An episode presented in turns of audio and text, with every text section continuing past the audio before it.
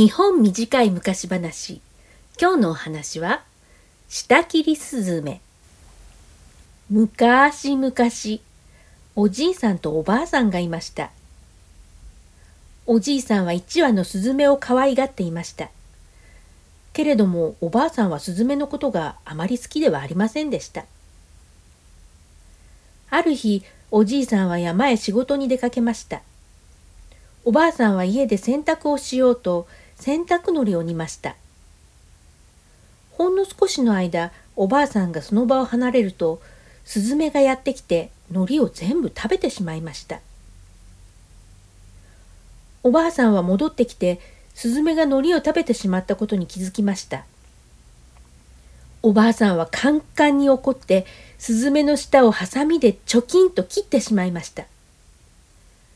スズメは泣きながらどこか遠くへ飛んでいきました。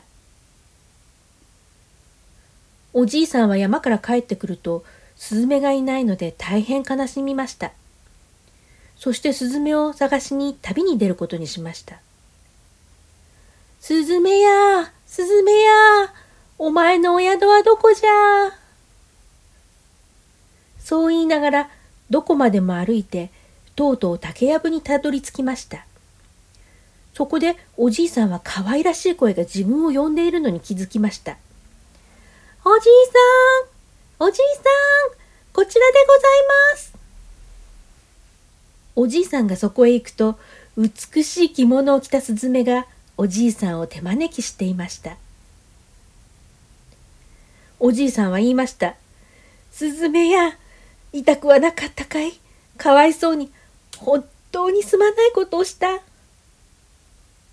スズメは言いました。おじいさん、私は元気になりましたよ。スズメの里に伝わる薬で、舌は元通りになりました。それから、スズメはおじいさんをスズメのお宿に招いて、たくさんの食べ物とお酒でもてなしました。おじいさんはすっかり満足して、そろそろ家に帰らなければと言いました。するとスズメは大きなつづらと小さなつづらを持ってきて、どちらか一つお土産に差し上げます。と言いました。おじいさんは言いました。わしのような年寄りにはこんな大きなつづらは運べない。その小さいのをくださるかのそしておじいさんは小さいつづらを背負って家に帰りました。さようなら、スズメたち。さようなら、おじいさん。家に帰るとおじいさんはおばあさんと一緒に小さなつづらを開けてみました。すると中からたくさんの金や銀、大判小判、美しい布が出てきました。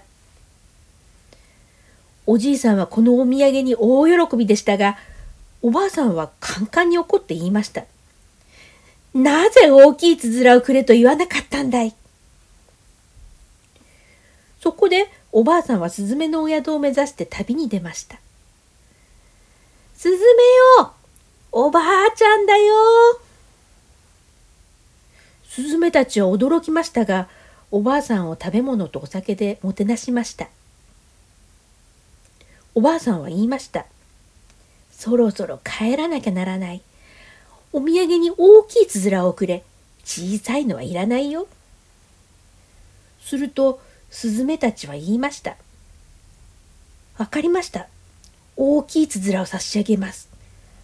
でも、家に着くまでは決して開けてはいけませんよ。おばあさんは大きなつづらを背負って、えっちら、おっちらと歩き始めました。けれども、大きなつづらはとても重くて、おばあさんは疲れて立ち止まり、つづらを地面に下ろしました。体何が入ってるんだろう。きっと宝物がたくさん入っているんだよ。おばあさんはスズメとの約束をすっかり忘れて大きなつづらを開けてみました。するとどうでしょう。中からはたくさんの虫やミミズが出てきました。おばあさんはギャーッと叫んで家に逃げ帰ったということです。トッピンパラリのプ。